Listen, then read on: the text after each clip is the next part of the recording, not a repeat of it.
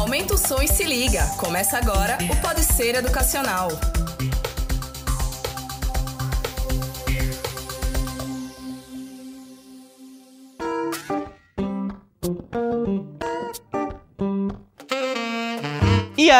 Rapaziada! Estamos começando um Pode Ser Educacional de hoje para falar sobre motivação. O que é que te motiva a perder peso, né? Quais são, quais são as melhores estratégias aí para quem quer perder aquelas gordurinhas aí acumuladas no isolamento social? É, para conversar comigo hoje aqui, eu tô com a presença da minha colega de profissão, jornalista feito eu, Lana Mota. Tudo bem, Lana? Olá, Rudá, tudo bem? tudo certinho.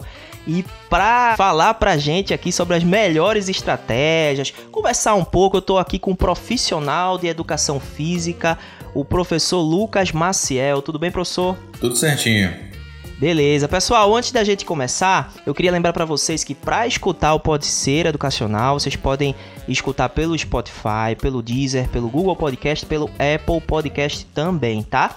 Não esqueçam de adicionar a gente nas redes, a gente tá sempre colocando informações sobre o Pode Ser, tem muito conteúdo lá também. É no Instagram, tá? Arroba Pode Ser Educacional. Vamos lá, vamos começar a bater esse papo. A gente sabe que é, essa coisa de perda de peso é um, é um é, é, é, uma coisa que para muita gente é difícil, né? Outras pessoas, inclusive, vivem para perder peso, estão sempre ali fazendo a dieta. Eu, eu vou dar o meu exemplo, né? Eu sou ex-atleta de, de boxe. E aí eu parei um pouco, né, de competir. Quando eu parei de competir e tudo mais, é, eu comecei a ganhar peso e confesso que eu tô com uma certa dificuldade, mas eu tô naquela, naquele sistema de dieta eterno, né? Eu tô sempre, tô sempre tentando perder peso, mas nunca consigo, aí sempre escorrego, né? E vou aumentando o peso e tudo mais, gradual. É, queria saber do, do senhor, professor, é, se essa coisa de perder peso todo mundo consegue ou é uma tarefa para poucas pessoas. É, a compreensão que a gente tem que ter é que qualquer característica humana, seja ela física ou até de outra ordem, né, mental, é, afetiva, ela é fundamentada em três princípios. Né? O princípio da individualidade biológica, aquele que vem com a gente, que nasce com a gente, o que a gente costuma chamar de genética também. Né? mas também as condições do ambiente onde a gente se desenvolve são muito importantes, assim como as tarefas que a gente realiza no nosso cotidiano. Então, o primeiro fator, que é o fator biológico, né, da genética, ele realmente condiciona algumas coisas. Aí a gente poderia dizer que emagrecer não é para todos, porque algumas pessoas já nascem com uma certa tendência para engordar, ou até mesmo com algum tipo de problema hormonal, né, que é são os problemas endócrinos que a gente chama, que atrapalham bastante esse processo. Mas como a gente olha para a realidade como um tripé, né, ela está baseada também no ambiente e também nas tarefas que a gente realiza, então por mais que eu tenha uma dificuldade biológica, por mais que eu tenha um, um, um metabolismo muito lento, uma tendência para engordar que às vezes vem de família e tudo mais, se eu tiver condições do ambiente que me permitam emagrecer e também me propor a determinadas tarefas que me levam a emagrecer com uma prática regular de exercícios físicos e uma dieta balanceada, então a chance de eu emagrecer, mesmo tendo um problema é, biológico, de ordem biológica, ela ainda é real. Então, Sim. todo mundo pode emagrecer, mas muito provavelmente por, por uma questão genética, para algumas pessoas vai ser um pouco mais dificultoso do que para outras. Professor, e, e, as pessoas que não têm essa tendência de emagrecer, têm essa dificuldade? O que, que elas precisam fazer exatamente? Existe uma técnica específica? Quando a gente olha para essas questões é, biológicas, hormonais e até mesmo fisiológicas, a gente tem que entender fundamentalmente sobre o metabolismo. O metabolismo é o nosso sistema energético, como a gente consegue energia e como a gente gasta essa energia. Então, de alguma forma, mesmo que eu tenha geneticamente falando, digamos assim, um metabolismo mais lento, que consome menos energia e que me dá menos energia para o exercício físico, eu tenho que fazer o que a gente chama de condicionamento metabólico. Assim como a gente aumenta o nosso condicionamento físico para correr mais, para respirar melhor, para ter um sistema cardiorrespiratório que funcione é, de maneira mais interessante, eu posso condicionar o meu metabolismo. Então, fazendo as minhas refeições nas horas certas, fazendo meus treinos nas horas certas, eu consigo, né, através desse balanço entre, entre outro tripé que seria o treino, a alimentação e o descanso, eu consigo de alguma forma condicionar o meu metabolismo para ele ir me ajudando nesse processo de emagrecimento. O que vale também para outro processo que muita gente busca, que é o processo de ganho de massa muscular, né, de hipertrofia. Agora, professor, tem, tem algum estágio que o metabolismo ele estagna assim? É, você não consegue. Ou não, se você mantém uma dieta por um longo período, uma determinada dieta, um determinado ritmo de treino, você continua perdendo peso e esse processo continua sendo constante. O que acontece é que o nosso organismo ele está sempre, eternamente, em busca de um equilíbrio, de um estágio onde ele consiga é, ficar calmo, onde não hajam grandes modificações. Então, quando eu tento criar uma mudança orgânica, eu tento perder peso, eu tento ganhar massa muscular ou qualquer mudança que eu proponha, de certa forma o meu corpo ele, ele pode entender isso como algo muito fora do normal, uma agressão, um desequilíbrio. E aí ele tende a fazer com que a gente chegue nesse momento que você falou que ele estagna, né? que a gente tem uma dificuldade maior uhum. para o ganho de resultados que a gente chama dentro da educação física de efeito platô, né? Que é quando você realmente não consegue mais essa evolução. Então, o que tem que ser feita é a constante modificação do processo. Então, por exemplo, para o indivíduo que está começando o processo, ele vai ter um efeito muito mais imediato, ele vai ter um choque, né? principalmente em relação ao emagrecimento. Então, por exemplo, se eu quero perder 12 quilos, é, na, no primeiro mês eu posso perder 3 quilos de uma vez. Mas no último mês do meu processo eu vou estar perdendo 500 gramas, 200 gramas somente. Esse processo eu... pode ser inverso também, professor? É, a pessoa pode perder menos peso no começo, ter mais dificuldade de perder e assim que ele começa a perder ele ter uma, uma, uma perda maior? Quando a gente pensa num processo ideal, ele acaba tendo essa característica de choque. Só que o problema é também o lado psicológico, digamos assim, da pessoa. Porque o que, que acontece? Às vezes as pessoas elas não suportam mudanças tão drásticas, tipo iniciar uma dieta e a prática de exercício físico ao mesmo tempo no tipo assim, amanhã, segunda-feira eu começo, né? E aí segunda-feira uhum, o cara é realmente muda a vida dele com, completamente. Quando ele passa um mês nessa rotina, Sim. ele já não aguenta mais, porque ela é muito diferente da rotina que ele tinha antes. A maioria dos processos elas acontecem de, eles acontecem dessa forma.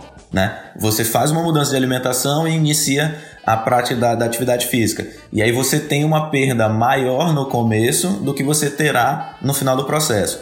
Só que, de acordo com o cliente que a gente está trabalhando, a gente pode moldar isso. Se a gente vê que o cara tem um lado psicológico onde ele come compulsivamente, onde ele tem uma extrema dificuldade com a prática de atividade física, e aí primeiro a gente tem que fazer uma reeducação alimentar um pouco mais cuidadosa e depois e, e, e começar a condicionar ele devagarzinho a poder fazer a prática de atividade física. Lembrando que essa parte da reeducação alimentar ela é prerrogativa exclusiva do profissional de nutrição.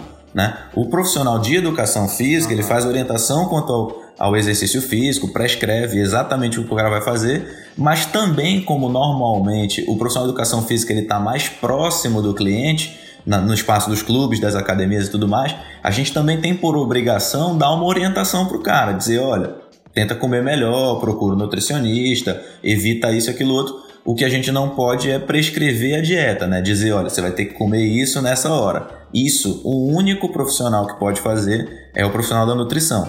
Assim como o único que pode prescrever atividade física é o de, de educação física. E a gente vê outros profissionais, às vezes, também é, dando muita canetada, assim, dizendo: olha, faz caminhada tantos minutos, faz isso, faz aquilo. E o único profissional que poderia fazer isso legalmente falando é o profissional de educação física. É, a gente vê, é bem comum a gente ver na, nas academias, por exemplo, os profissionais de educação física dando dica de, de suplemento e tal. Isso também é, é errado, né, professor? Sim, sim. É, é o que a gente chama legalmente de exercício ilegal da profissão. Então, se você, por exemplo, com um profissional de educação física, você vê alguém é, indicando um suplemento, explicando como toma e tudo mais, isso é uma prerrogativa do profissional de nutrição. Então, é inclusive um crime federal, né? Exercício legal da profissão. É, e, a, e, da mesma forma que se você vê também alguém indicando algum tipo de é, esteroide anabolizante androgênico, né? A chamada bomba, digamos assim. Então, isso aí uhum. também seria exercício legal da medicina, no caso é, dessa área mais da endocrinologia aí. Em relação às atividades nas academias, a gente vê muitas academias lotadas, né? Muita gente que está querendo correr contra o tempo.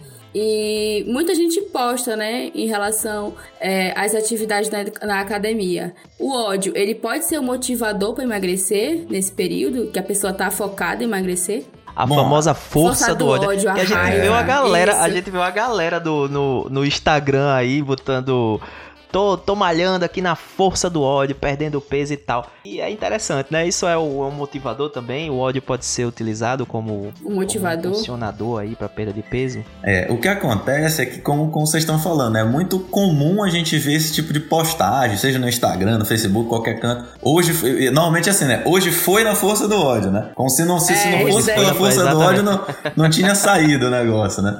Então o que a gente percebe é o seguinte: pode, a pessoa, quando ela diz assim, hoje foi na força do ódio, eu imagino que ela pode estar tá dizendo algumas coisas. Ou ela está dizendo o seguinte: eu estava morrendo de preguiça. Então eu fiquei com raiva de ter que vir treinar, né? eu fiquei com ódio de ter que vir treinar e usei o, o mesmo ódio que eu tava por conta da preguiça como o, o combustível para ir lá treinar. Ou um outro motivo é tinha alguma coisa no meu dia, aconteceu alguma coisa no trabalho, romanticamente, sei lá o que, que eu fiquei com raiva, fiquei com ódio e eu tô usando esse ódio como motivador. Então a grande coisa que a gente tem que entender é que a palavra que a pessoa usa quando ela escreve é ódio. E a palavra ódio, ela se expressa de algumas maneiras diferentes no nosso organismo. A pessoa pode ter ódio de uma determinada coisa e, e, o sentimento que ela tem é um sentimento de mágoa, de rancor, né? Uma coisa que a gente meio melancólica, meio triste, né? E normalmente esse lado do ódio, quando a gente olha nas pesquisas científicas, ele está associado inclusive a problemas cardíacos, problemas respiratórios, essa coisa da doença, né? Mas quando a gente olha para o lado do ódio que é expresso pela raiva, a raiva não, a raiva ela já pode ser usada como um combustível, como uma coisa que te motiva, que te joga para frente. E aí, é quando a gente olha para algumas modalidades específicas, a, as artes marciais, por exemplo, né, para ti que já foi atleta de boxe, sabe que às vezes uhum. ter um pouquinho de raiva, né, ter um pouquinho, é, é, alimentar um pouco esse sentimento pode te motivar no, no, no esporte de combate, mas também isso serve para musculação, isso serve para para uma, uma corrida ou para qualquer exercício que você vai fazer. Os autores eles sempre colocam que esse aspecto motivacional, né, o que te motiva a fazer o exercício, ele realmente pode potenciar os teus resultados, tanto em relação a você ter um rendimento melhor no treino, quanto você alcançar de maneira melhor os resultados. Só que aí a gente cria uma duplicidade. O ódio em si não é um sentimento bom. Então ele tem um lado ruim, ele tem um lado da raiva, da, ele tem um lado da mágoa, da tristeza, que é negativo, mas ele tem o um lado da raiva que pode ser motivador. Então, qual é a estratégia? É trazer para o lado bom e usar essa raiva, digamos assim, como um combustível, uma coisa que você vai queimar durante o treino e não vai levar para casa. Você vai gastar toda a tua Na raiva academia. no treino e vai isso, e vai chegar e vai chegar em casa tranquilo, suave, já relaxado depois de ter treinado. É uma coisa muito comum a gente ver, por exemplo, no, no boxe, né? Tem um, o, a galera que faz o boxe sem, sem ser pra competição, é o boxe executivo, né? Que a gente chama. Tá? A galera que vai, tá trabalhando e tal, tá com raiva. É, tá com raiva, brigou lá com o chefe, aí tá com raiva, aí vai lá fazer o treino, entendeu? Então é uma maneira realmente de descarregar, né, todas as energias lá. Agora também essa questão do ódio foi bom, se eu tocou até nesse, nesse ponto, eu achei interessante que o ódio também, eu acho que essa, esse sentimento, que é um sentimento perigoso, né? É, se você. É, ele também pode se transformar em uma coisa até sabotadora, né? Você pode se transformar numa frustração, por exemplo. E aí você teve tanta raiva ali porque você começou a fazer uma dieta, começou a treinar e não conseguiu atingir a tua meta, pelo menos inicialmente. E isso se transforma, essa raiva se transforma numa, numa frustração e aí você não quer mais nem tentar depois. Né? Pode, pode acontecer isso também, professor? É, uma das coisas que a gente tem que entender é que esse debate sobre o ódio ele tem um lado social também. É, existem pesquisas que comprovam que, socialmente falando, a sociedade recebe melhor expressões de raiva, né, de, de indignação e tudo mais, do que expressões de tristeza, de mágoa e tudo mais. Quando você olha para o ambiente da academia, por exemplo, como a Lana bem citou, quando o cara termina de fazer uma série que para ele foi muito exaustiva ele não vai ficar fazendo cara de tristeza, de dor, ele não vai ficar para baixo. Muito provavelmente ele vai levantar, vai bater no peito, vai gritar, né? Vai mostrar essa, sabe? Tem gente que treina gritando que só, né? Isso é normal. E essa e essa aceitação social do sentimento de raiva, de indignação e tudo mais, ela te ajuda também. Porque quando o cara fica decepcionado, quando ele não consegue um resultado, ele não posta isso lá no Instagram dele, no Facebook dele, nada, né? Mas quando ele tá conseguindo resultado, ele vai postando foto de antes, depois, e ó, oh, meu treino é isso, minha alimentação é aquilo, a galera começa a dar uma, uma força. Inclusive, tem pesquisas que mostram que, que para você iniciar um treinamento e para você manter um treinamento, esse aspecto das redes sociais ele é muito importante. E aí, a gente vê esse feedback. Então, quando você, quando você tiver, por exemplo, como você falou, triste, desmotivado, porque poxa, eu não consegui o meu resultado, não estou alcançando as minhas metas. Você tem que entender que os caminhos para chegar na sua meta são muito variados e para você encontrar esse seu caminho, você vai ter que ir testando, você vai ter que continuar correndo atrás.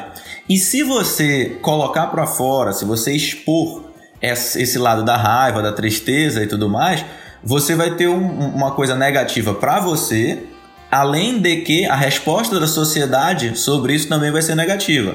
Agora, quando tu expressa, a, mesmo a tua dificuldade, não estou conseguindo bater minhas metas, mas quando tu expressa isso de dizer assim, pô, que eu não consegui bater minhas metas e tal, mas eu vou continuar tentando, eu tô na batalha, é, mostrando essa indignação, mas num sentido motivador você vai ter um, um, um, efeito positivo disso no seu organismo e uma resposta social positiva a isso também.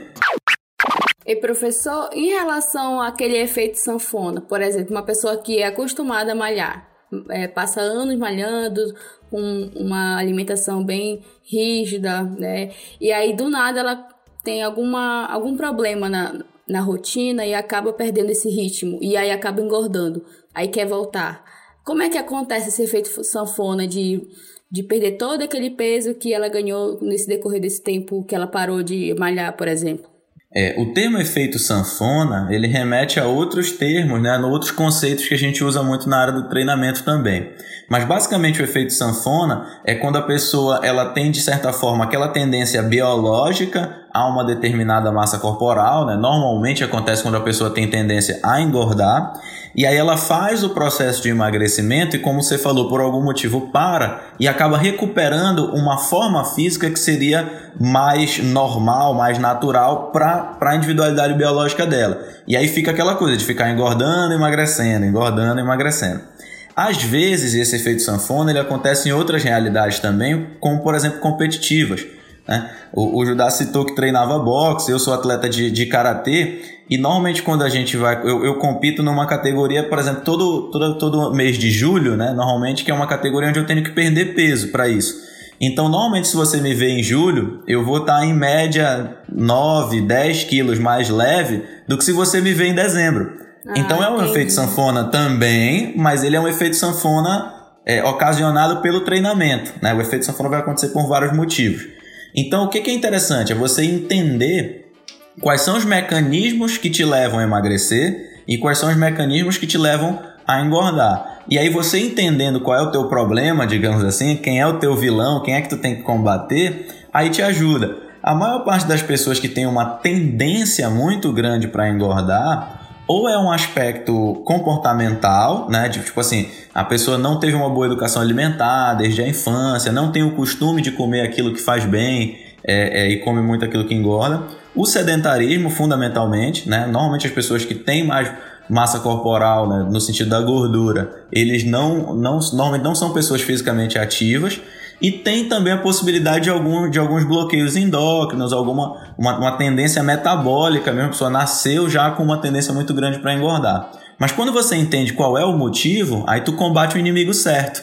E isso te facilita a manter uma, uma forma física mais que seja dentro daquilo que você acredita ser o correto durante mais tempo, porque aí você sabe exatamente o que, que tem que combater. E evitar o efeito sanfona, né? Isso. E aí o que acontece também dentro do efeito sanfona, que tu colocaste bem, por exemplo, pessoa que treinou durante muito tempo e tudo mais. A galera cita muito outro termo que é memória muscular, Que é, por exemplo, ah, o cara já foi muito, já teve uma, uma, uma massa muscular muito grande e tudo mais, mas parou de treinar e aí por algum motivo perdeu aquela massa muscular. Mas quando ele volta a treinar, ele tem mais facilidade para ganhar uma massa muscular que ele já teve do que para quem nunca esteve naquele, naquele estágio, entende? Então isso também ajuda. Quando você já fez aquilo antes, o teu corpo tende a responder um pouco melhor, digamos assim, na segunda, na terceira, na quarta vez, dependendo do efeito sanfona. Agora, professor, é, a gente estava falando, é, voltando um pouquinho, né? Algumas casas, a gente estava falando dessa questão do ódio e tal. E, e aí eu, eu queria saber, assim, qual. Existe, existe alguma. Quais são as estratégias que os profissionais da educação física eles têm aí na, na manga aí para para motivar as pessoas a perder peso? Existe alguma estratégia que vocês que vocês têm, especificamente o profissional da área tem e tal? Como é que funciona? Quando a gente olha para essa estratégia motivacional, o que acontece é que muitas vezes a formação profissional ela está muito voltada para o aspecto técnico, né? de você entender, como eu falei, os mecanismos fisiológicos, as técnicas de treinamento e tudo mais.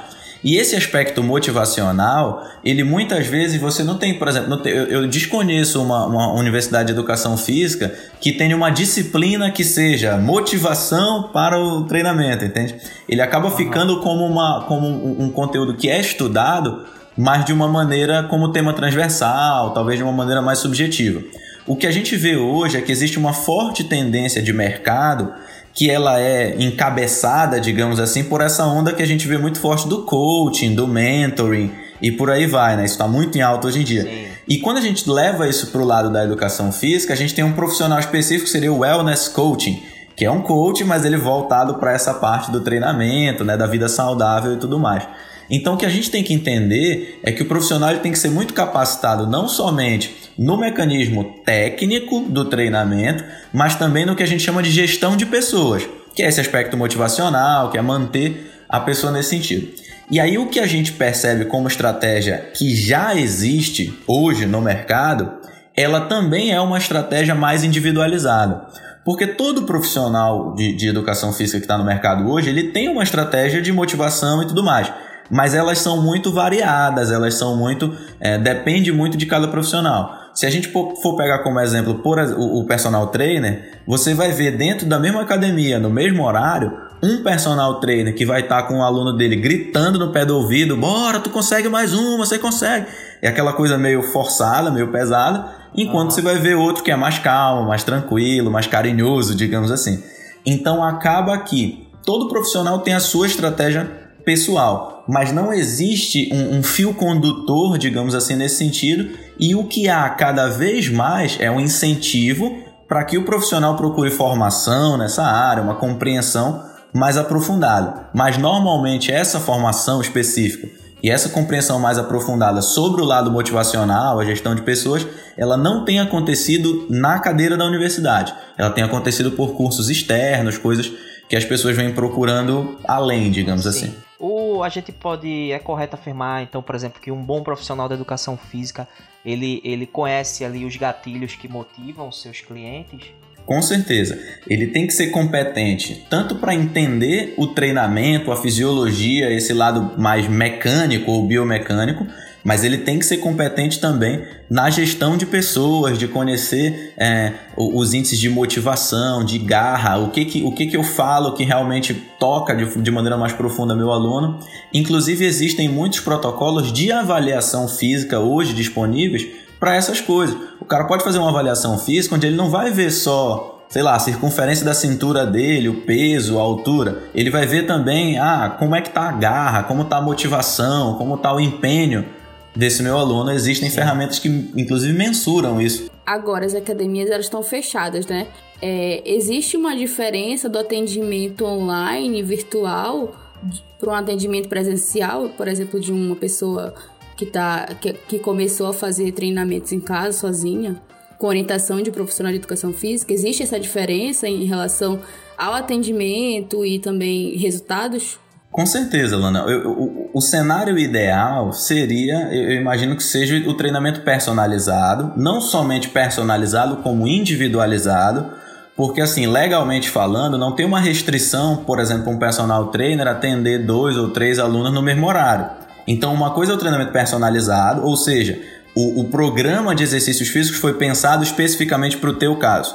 Outra coisa é o treinamento individualizado, onde eu vou estar te atendendo exclusivamente naquele horário, entende? E a gente já tem há muito tempo, mesmo muito antes da pandemia, um monte de plataforma que passa treino pra galera como se fosse receita de bolo, que tipo combina para todo mundo, e coloca a galera para treinar através de vídeos e instruções. E muitas vezes esses vídeos, essas instruções são feitos por bonequinhos, né, animações gráficas. Ou seja, é, se eu colocasse uma pessoa lá para fazer o exercício e eu coloco um, um, um, um instrutor, por exemplo, que é um cara de 2 metros de altura, mas quem vai fazer é uma mulher de 60 anos com 1,5m. É óbvio que a, a, a biomecânica do exercício para ela vai ser diferente para ele. Se ele, como um bom profissional, tivesse lá do lado dela, ele ia corrigir, ele ia colocar a mão no lugar certo, o pé no lugar certo, o encaixe do quadril e tudo mais. Como ele não está lá, isso obviamente dificulta bastante as coisas. Só que o problema é que a gente vive num mundo capitalista. Então, se eu gravo um vídeo e posto para os meus 500 alunos, se eles me pagarem X reais, eu ganho no final do mês tanto. Mas aí, se eu vou lá no personalizado, no individualizado, talvez eu ganhe menos, porque eu vou ter menos alunos, entende? Por mais que eu cobre mais. Então, o, o capitalismo, ele já há algum tempo coloca essa distância entre as pessoas. Porque se eu posto um treino na internet, eu atinjo muito mais gente no final das contas. Né? E nesse momento de pandemia, o que a gente tem que, que entender, acho que é uma mensagem que seria importantíssima a gente sair dessa pandemia tendo aprendido, é que o profissional de educação física ele é muito mais importante do que o espaço da academia. Porque se o teu personal, se o profissional que está te acompanhando e tudo mais tiver competência para fazer um bom trabalho, utilizando o peso do teu próprio corpo, utilizando o espaço da tua própria casa, ele vai continuar te entregando resultados mesmo fora do, do ambiente da academia. E essa é uma outra compreensão que a gente tem que ter também. Quando, quando alguém procura um profissional de educação física, ele está comprando um resultado. Ele não está comprando, ah, porque, ele é, porque o treino dele é muito legal, muito divertido. Não, ele vai chegar contigo, o que, que tu quer? Não, quero emagrecer. Ele tem que te entregar emagrecimento, entende? É um produto que você está você está comprando. Então a gente tem que ter essa, essa fidelidade, digamos assim, com o resultado que o cliente está pagando para ter. É, inclusive, nesse, nesse, nesse ponto é bem interessante porque a gente tem também essa padronização, né, essa busca pela padronização do exercício, a facilidade e tal. A gente tem também é, aplicativos que prometem o emagrecimento, então a pessoa baixa o aplicativo lá e tem exercícios que são absolutamente não levam em consideração nenhum aspecto individual de cada de cada usuário, né? E fazem. Esses aplicativos atrapalham a vida do, do profissional da educação física também. Ele, ele, é, o, o pessoal fala assim, né? Na, antigamente era muito comum dizer assim: na academia só ganha mesmo dinheiro o dono, né? A mesma coisa é o aplicativo. Ah, mas esses aplicativos eles levam, eles ajudam as pessoas a fazerem entrarem numa vida fisicamente ativa e tal, então ajuda o profissional de educação física. Ajuda o cara que inventou o aplicativo, que está vendendo o produto dele através do aplicativo. Mas para os outros é, é, bem complicado. E o que muitas vezes eu vejo acontecer é que o cara baixa o aplicativo, vai na academia pública da cidade, começa a fazer qualquer coisa livremente, aí ele tem uma lesão fazendo a atividade, ele lesiona, aí ele vai para o fisioterapeuta. Aí o fisioterapeuta vai, cura o cara, digamos assim, resolve para o cara, e aí depois e, e, ele não tem ele não tem aquela coisa de dizer assim, poxa, eu não, eu fiz atividade sem acompanhamento profissional, me lesionei, fui pro fisioterapeuta, o fisioterapeuta me mandou continuar a fazer atividade física com o profissional de educação física e ele não vai, entende? Aí o cara tipo, não, não aprende a lição, digamos assim. Então eu acredito que esses aplicativos, essas estratégias online, elas têm que ser usadas no aspecto motivacional, fundamentalmente. A gente falou antes de motivação, né? Entra bem no debate.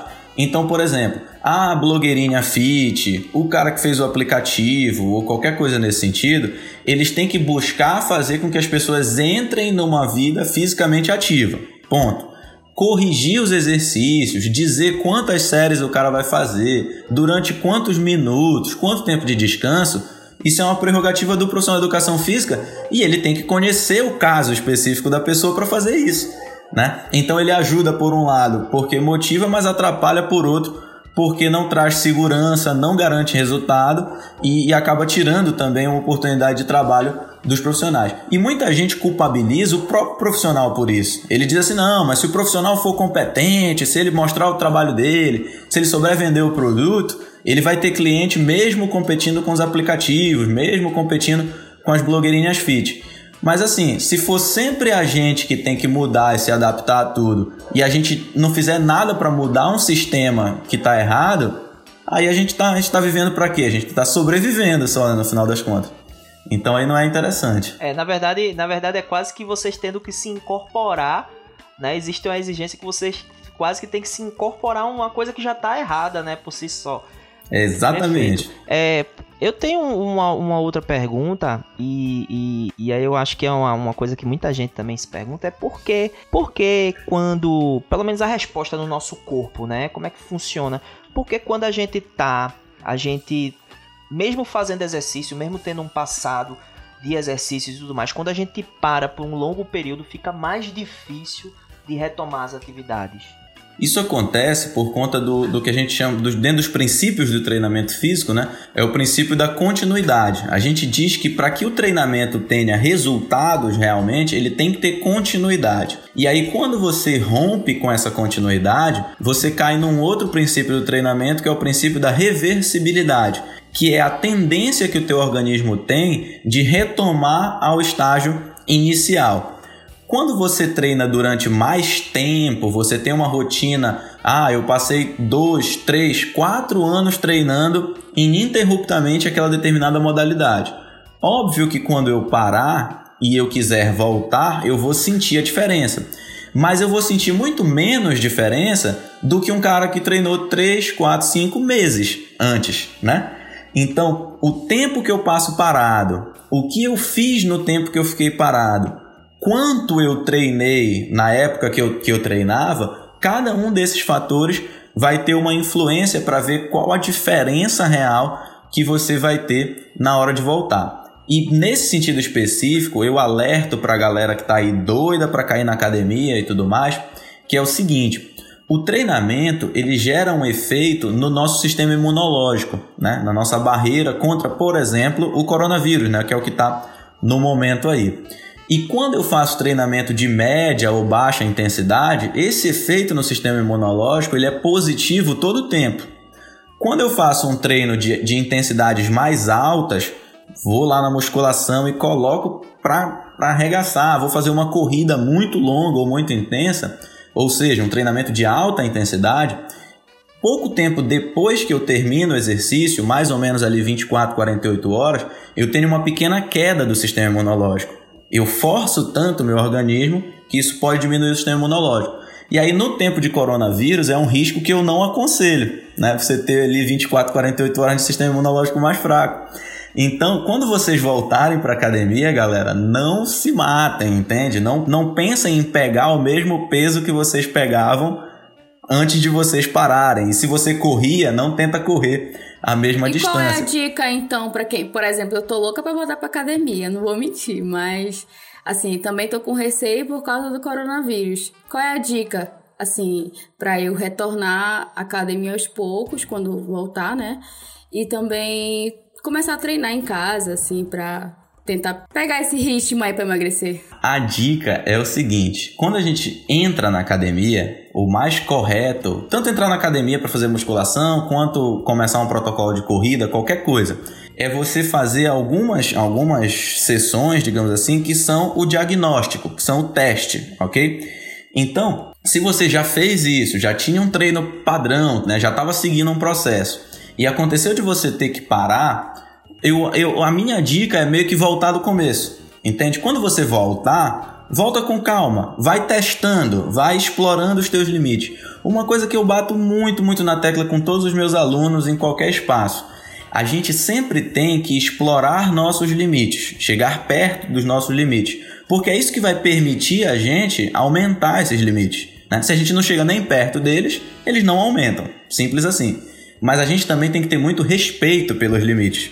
E nesse caso do coronavírus, como eu estava dizendo, treino de muito alta intensidade ele pode gerar uma queda temporária no sistema imunológico, a gente tem que respeitar mais ainda, digamos assim.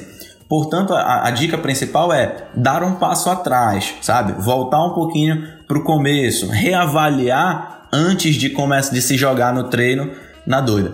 E aí vem a importância do profissional de educação física, porque quem tem a maior capacidade da percepção de fazer essa avaliação, de conhecer a tua história e te dar o treino certo para aquele momento, é o profissional de educação física. Ô professor, dentro desse, desse tema aí, é, é mais é, o que é que ajuda mais a perder peso? É a alimentação ou o exercício físico? Vamos dizer que a gente vai para uma ilha, precisa escolher um dos dois para perder peso. Qual que a gente deveria escolher? Difícil, é, né? No cenário, da, no cenário da ilha, no cenário da ilha, eu vou ter que, que dar o braço a torcer para a galera da nutrição. Porque se você tem um cenário de, de restrição, digamos assim, a, a, a nutrição acaba tendo um peso um pouco maior. Mas num cenário normal, fora de uma ilha, digamos assim, né, a gente tem um certo equilíbrio entre os dois fatores. E aí acaba que depende muito também do indivíduo. Porque o que, que acontece? Se você faz, você faz um treinamento, vamos, vamos olhar como exemplo lá, o cara fez o treinamento e ele estava usando algum tipo de instrumento que media quantas calorias ele queimou no treinamento, qual era a frequência cardíaca dele, e isso é muito normal, a gente tem várias tecnologias que todo mundo usa hoje em dia que faz esse tipo de, de medição. E aí o cara viu lá, poxa, fiz um treino muito forte, queimei 350, 400 calorias. Só que, se ele não tivesse feito o treinamento, durante o dia todo dele, ele teria gasto em média ali 1.500 calorias só em repouso, entende? Só mesmo sem uma atividade física tão grande. 1.200, 1.500, isso varia um, um bocado ali de, de pessoas para pessoas. Aí, ou seja, o, o, o, que ele, o, o tanto de caloria que ele gasta só para viver só para respirar, só para o coração dele bater, é relativamente muito alto, até comparado com o exercício físico. Então, se eu só faço a redução da comida, se eu só como menos, eu já vou começar a emagrecer. Porque para respirar, para falar, para andar, eu, eu já estou gastando caloria. Quando eu faço exercício físico, eu potencializo esse processo. Só que tem exercícios que potencializam mais ainda. Né? Quando, vou, quando eu faço um exercício físico que queima muita caloria, é bom. Mas quando eu faço um exercício físico que acelera o meu metabolismo, que faz com que o meu metabolismo, mesmo em repouso, por exemplo, fique mais acelerado, então eu tenho um benefício ainda maior. Só que esse tipo de exercício que acelera muito o metabolismo, ele exige também que eu tenha uma alta frequência cardíaca, é, sudorese, né, que é o suor elevado, aumento da temperatura corporal. Aí é todo mundo que pode fazer isso? é melhor evitar. Uma grávida não pode fazer. É, o indivíduo hipertenso, a gente tem que tomar determinados cuidados. O diabético, o idoso, né? Então, grupos especiais já ficam um pouco fora. O cara que está muito obeso, ele consegue fazer? Talvez não consiga, entende? Então, aí varia bastante de pessoa para pessoa. Mas aí o que acontece? Se tu pega. Aí com, com, até mesmo tu fizeste isso no começo, eu vou fazer agora, né? O meu exemplo pessoal. A minha dieta é o que a gente chama de dieta flexível, né? Que de vez em quando eu brinco de cozinhar um negócio aqui, fiz até um pé de moleque esses dias, né? Pô, é um negócio super calórico, né? Amendoim que já é calórico com, com açúcar e tudo mais, não, não, é super calórico. Mas eu treino absurdamente muito. Entende? Então eu treino quase todo dia e são treinos que realmente geram uma aceleração muito grande do meu metabolismo. Então, por exemplo, a minha dieta diária hoje ela gira em torno de 4 mil calorias, que seriam mil calorias a mais do que quem está fazendo em média uma dieta para engordar. Mas por que, que eu não engordo? Porque eu treino muito, né? Eu gasto muita, muita caloria. E aí isso é que gera essa variação doida, porque aí tu tem um cara que treina muito mas tem uma dieta mais flexível. Tu tem um cara que não tem, ele não consegue nem, nem ou talvez nem pudesse treinar tão forte, e aí a dieta acaba sendo pesando mais nessa conta. Então há um equilíbrio entre as duas coisas, né? Entre o exercício físico e a dieta. E aí de cada pessoa para cada pessoa, às vezes essa balança vai puxar mais para um lado, às vezes vai puxar mais para o outro. Então pronto, a gente já está chegando no final do programa. É, foi uma conversa muito bacana aí, o tempo passou voando. Quando eu olhei aqui, já tá vendo o tempo do. O tempo passou realmente que eu nem percebi. Eu queria agradecer a você, Laninha, pela participação hoje comigo. Obrigado aí, eu agradeço viu? a participação. Primeira vez, né? Estreando aqui. É, professor, muito obrigado pela disponibilidade também, viu? Espero que a gente faça outras pautas aí para falar um pouco, né, da educação física e da nossa saúde. Obrigado vocês pela oportunidade. Eu acho que, que pra gente que tem a educação física, a prática de exercício físico e tudo com uma, inclusive com uma filosofia de vida, né? ter oportunidade de falar isso para as pessoas, comunicar e trazer informações corretas, coerentes, porque a gente vê também muita, muita coisa errada sendo dita, são sempre oportunidades muito, muito boas, muito importantes para a gente. Sempre que puderem convidar, a gente topa aí. Se tiver, se tiver tempo para fazer, tamo junto. É isso aí. Beleza. Então é isso, pessoal. Estamos finalizando aqui o Pode Ser Educacional de hoje. Espero que vocês tenham gostado e até a próxima.